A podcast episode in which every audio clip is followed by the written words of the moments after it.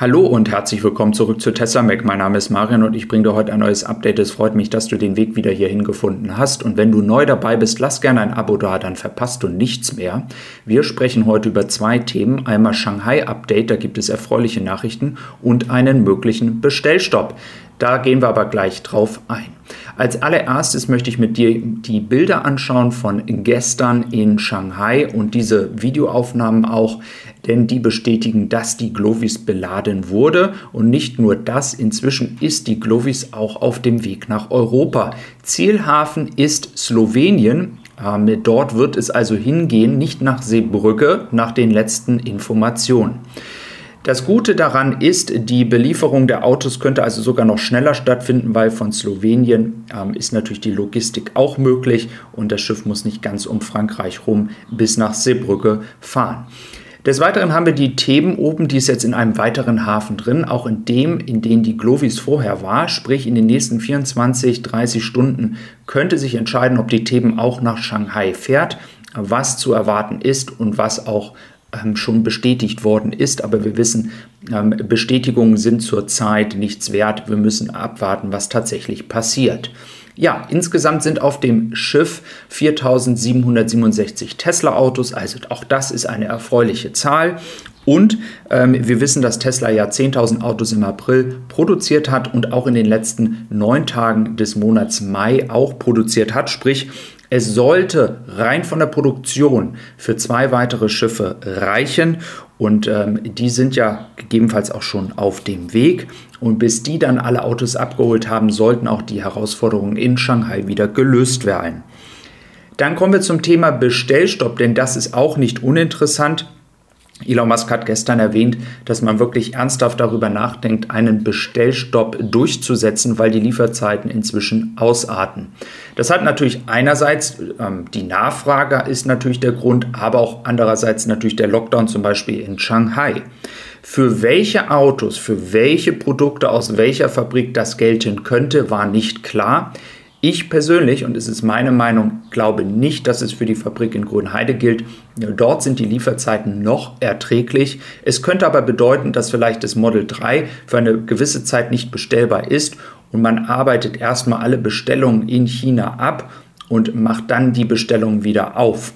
Für das Model Y Long Range könnte es auch gelten, dass man sagt, okay, man macht einen Bestellstopp, man arbeitet alles in ähm, China ab und bis das abgearbeitet ist, wird dann auch hier in Grünheide ähm, das Model Y Long Range produziert.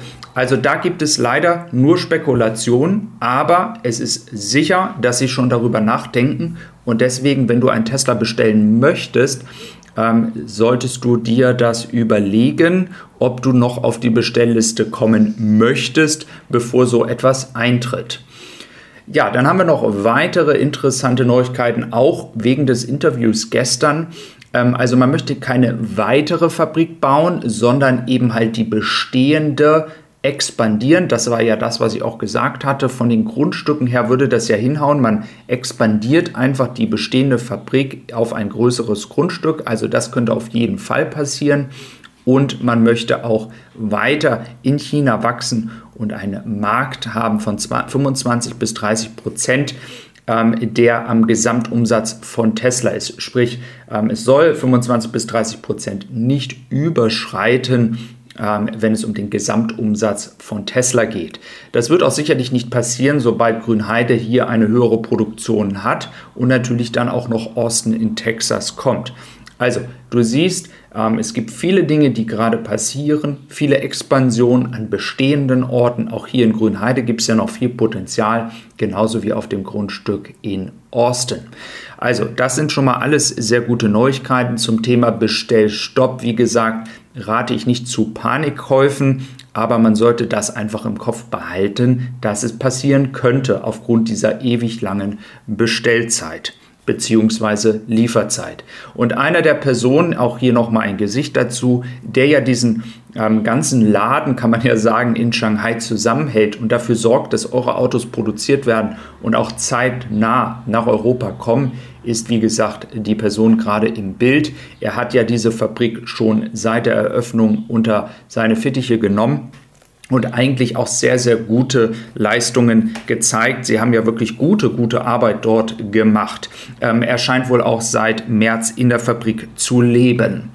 Dann haben wir hier noch ein Thema, welches wir ja auch äh, vor einigen Monaten hatten, nämlich dieses Thema ähm, ja, Probleme mit dem Tesla, vor allem in den Medien in China. Und es stellt sich in immer mehr Situationen heraus, dass die Aussagen und die Skandale, die passiert sind, alle gestellt waren. Und das ist natürlich fürs Image sehr, sehr ärgerlich von Tesla. Aber inzwischen arbeitet man hier auch ähm, von der rechtlichen Seite in China mit Tesla zusammen, um wirklich zu prüfen, ob diese Anschuldigungen, die ja wegen nicht funktionierender Bremsen und anderen Dingen passiert sind, wirklich richtig sind. Und bis jetzt hat sich immer wieder herausgestellt, dass diese Situationen falsch waren und somit eigentlich ein Fehlalarm waren. Also ähm, man sieht ein großes Bohai, große Skandale um Unfälle und am Ende hat sich herausgestellt, dass eigentlich der Fahrer selber Gas und Bremse vertauscht hat.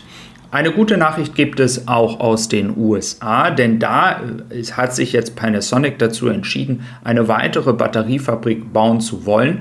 Es wird noch ein Ort gesucht, man geht aber davon aus, dass es nach Oklahoma gehen könnte, welches ja nördlich von Texas ähm, ist und das wäre dann auch nicht so weit weg von Austin. Und das ist auch eine gute Nachricht für Tesla, denn man möchte diese Batteriefabrik bauen, um auch den Cybertruck von der Batterieseite her zu unterstützen und die Produktion in der Seite ähm, ja, zu fördern, um da auch keine Limitationen in der Zukunft zu haben. Und das ist auch ein Thema, über welches Elon Musk gestern nochmal detailliert gesprochen hat. Wie gesagt, Interview ähm, verlinke ich dir unten in der gepinnten Nachricht.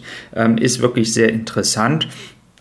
Er geht davon aus, dass in drei bis vier Jahren hier eine Situation passieren könnte, ähm, in der es tatsächlich einen Mangel geben könnte, um, um Batterien zu produzieren, also Rohstoffmangel.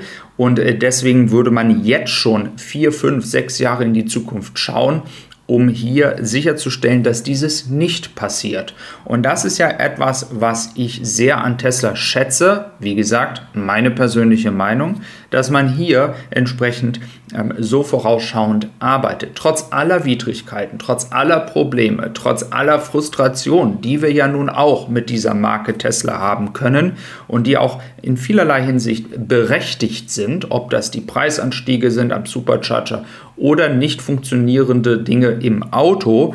In diesem Punkt schlägt keiner Tesla und das ist ähm, das Entscheidende, das langfristige Denken in die Zukunft. Das ist das Wichtige, um sicherzustellen, dass man auch weiterhin produzieren kann. Also, wenn dir dieser Content gefällt, lass gerne ein Abo da, das würde mich sehr freuen und ich wünsche dir noch einen schönen Tag. Bis dann.